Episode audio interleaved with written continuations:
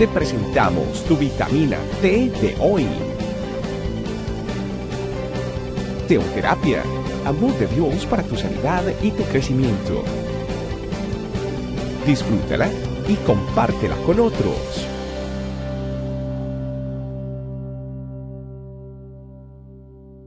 Hola familia, bienvenidos a nuestra vitamina T en el día de hoy. Mi nombre es Keiter Félix y quiero acompañarles para compartirles un versículo de la Biblia. Está en el libro de Eclesiastés. El libro de Eclesiastés, aparentemente basado en la forma como se explica y como lo explica el rey Salomón, Eclesiastés fue escrito ya en la parte final de su vida, porque comienza dándonos como si fuera un relato de lo que son los conocimientos adquiridos a través de la experiencia vivida. Por eso se ha desprendido que el libro de Eclesiastés fue escrito ya en la postrimería. Y si sacamos números y vemos en qué año pudo haberse escrito este libro, no se sabe exactamente a ciencia cierta en qué año fue, pero sí se sabe entre el tiempo en que estuvo Salomón siendo rey, especialmente para los últimos años, estuvo entre el año 970 y el año 931 antes de Cristo. Entonces, esto nos da a entender de que viene como si fuera ya unos análisis profundos de la Biblia, o perdón, de la vida, um, y que fueron rescatados aquí. Pero esta revelación especial que se le dio al rey Salomón y nos la comparte en los primeros versículos del mismo libro de Eclesiastés y también al que me quiero referir en el día de hoy en el capítulo 3. Pero en, el primer, en los primeros versículos del libro de Eclesiastés dice, Palabra del predicador, hijo de David, rey en Jerusalén. Vanidad de vanidades. Todo es vanidad, dijo el predicador vanidad de vanidades. O sea, ya me imagino que habrá pasado por un proceso de tantas y tantas y tantas cosas para llegar a este tipo de conclusión como la que comienza expresando el libro de Eclesiastés. Pero hay una parte que me llama la atención y está en el capítulo 3. Todo tiene su tiempo, es el título. Oiga, todo tiene su tiempo debajo del sol, absolutamente todo. Hay un versículo que le quiero compartir y le quiero llevar. Dice el versículo 3, 11, eh, capítulo 3, versículo 11. Todo lo hizo hermoso en su tiempo y ha puesto eternidad en el corazón de ellos, sin que alcance el hombre a entender la obra que ha hecho Dios desde el principio hasta el fin. Solamente haciendo un resumen de esto, sabemos que hay muchas ciencias. Hay ciencias que estudian todo tipo de cosas de lo que uno ha conocido en el mundo. Todo lo conocido, todo está siendo estudiado.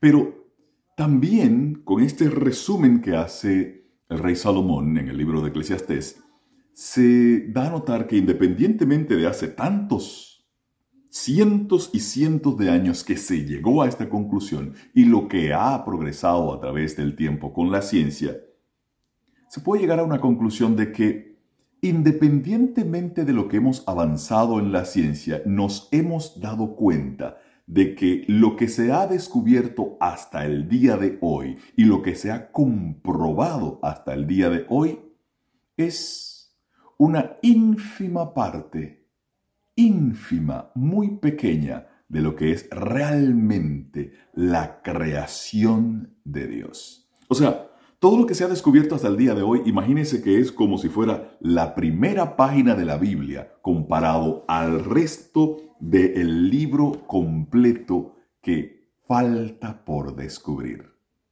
El Señor nos da una muestra de que realmente es inmenso, es grandioso, es poderoso, todo lo que todavía nos falta por descubrir, independientemente de los grandes avances que hemos tenido en la ciencia. Y una muestra de esto es este versículo. Este versículo muestra de una forma tan clara que a mí realmente me apasiona y me llama poderosamente a la atención poder saber que el Señor nos tiene cosas grandiosas, maravillosas que todavía nosotros no hemos podido descubrir y que todavía nosotros no podemos imaginar que vienen para nosotros basado en su amor, basado en su misericordia, basado en su poder, basado en, en todo lo que el Señor ha creado especialmente para nosotros. O sea, no nos conformemos pues a las cosas de este siglo, porque el Señor tiene grandes, grandes, inmensas cosas para nosotros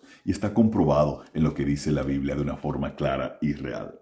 Todo lo hizo hermoso en su tiempo y ha puesto eternidad en el corazón de ellos, sin que alcance el hombre a entender la obra que ha hecho Dios desde el principio hasta el fin. Es mucho lo que se ha estudiado, pero lo que el Señor nos revela solamente en este versículo es que apenas estás empezando a descubrir lo que Dios tiene para ti y para tu vida. Es apenas el principio. Es apenas el principio. Son muchas más las cosas que el Señor tiene para responderte. Son muchas más las cosas que el Señor tiene para mostrarte. Porque son mucho más altos sus pensamientos que los tuyos y que los míos. Vamos a esperar con fe. Porque lo mejor, dice aquí, lo mejor aún está por venir. Esperemos con fe. Dios les bendiga familia. Oremos.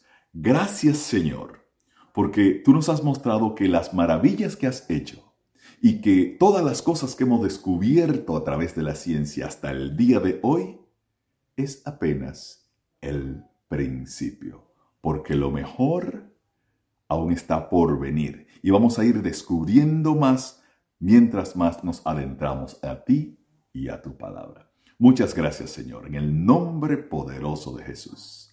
Lo mejor aún está por venir. Vamos a descubrir más cosas adentrándonos en ti. Gracias Señor, en el nombre poderoso de Jesús. Familia, lo mejor aún está por venir. Gracias por acompañarnos. Recuerda que en tu familia iglesia, este camino, estamos para servirte. Estecamino.com